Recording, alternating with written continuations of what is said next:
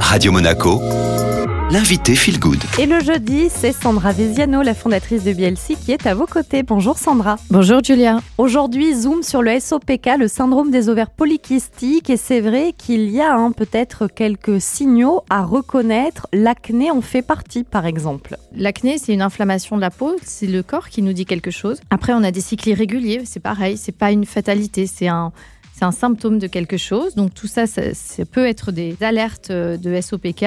Il y a une hyperpilosité, il y a des problèmes à perdre du poids et des problèmes sur la fertilité. Donc par exemple, pour les jeunes femmes qui arrêtent euh, leur contraception, si au bout d'un an, il n'y a pas de bébé qui est là, bah, c'est la première chose qu'on va regarder. S'il n'y a pas un SOPK, ça apparaît fréquemment justement après l'arrêt de la contraception et ça touche 8 à 13% des femmes dans le monde. En dehors de ces euh, signaux d'alerte, comment on fait pour aller euh, poser un véritable diagnostic et savoir si on souffre vraiment du SOPK Il s'effectue notamment par un bilan sanguin qui inclut le taux de testostérone ainsi que le taux d'hormone lutéinisante, la LH. Donc c'est par ce taux qu'on va vraiment euh, mesurer ce SOPK que le SOPK, euh, il peut avoir un lien avec la résistance à l'insuline Oui, oui, il y a des études qui prouvent euh, que c'est souvent lié. Alors c'est un des facteurs. Et euh, c'est pour ça qu'on conseille souvent en cas d'SOPK de réduire les sucres rapides et euh, d'avoir plus de protéines et d'acides gras, notamment au petit déjeuner. Et aussi de se tourner vers notre fameux régime méditerranéen. Ensuite, il y a des prises de vitamines et minéraux, notamment encore et toujours la vitamine D, et prendre soin de son microbiote. Parce qu'encore une fois, quand on a un microbiote avec des inflammations, euh, ça n'aide pas du tout.